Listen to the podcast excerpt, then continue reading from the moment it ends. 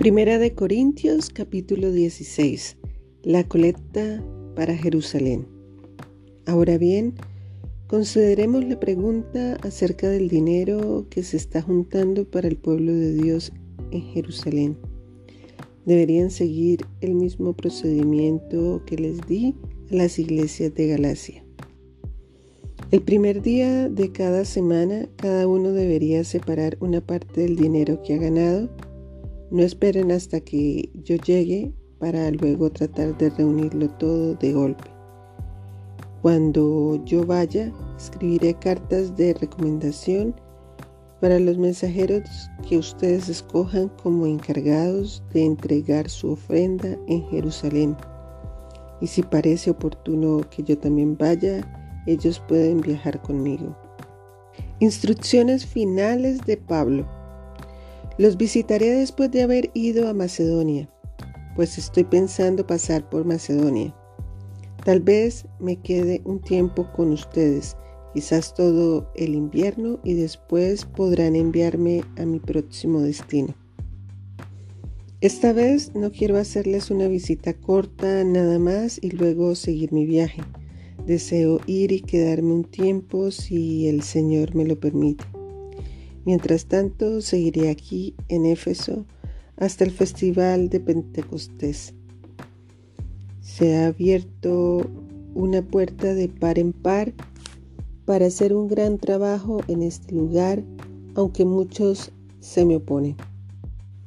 Cuando llegue Timoteo, no lo intimiden. Él hace la obra del Señor igual que yo. No permitan que nadie lo trate con desprecio. Despídanlo con su bendición cuando regrese para estar conmigo. Espero que venga junto con los demás creyentes. Ahora, en cuanto a nuestro hermano Apolos, yo le rogué que fuera a visitarlos en compañía de los otros creyentes, pero él no estaba dispuesto a ir por el momento. Los verá después cuando tenga la oportunidad. Estén alerta, permanezcan firmes en la fe sean valientes, sean fuertes y hagan todo con amor. Ustedes ya saben que Estefanas y los de su casa fueron los primeros frutos de la cosecha de creyentes en Grecia. Y ellos tienen su vida puesta al servicio del pueblo de Dios. Les ruego, amados hermanos, que se sometan a ellos y a otros como ellos que sirven con tanta devoción Estoy muy contento de que Estefanas, Fortunato y Acaico hayan llegado. Ellos me han dado la ayuda que ustedes no pudieron darme al no estar aquí.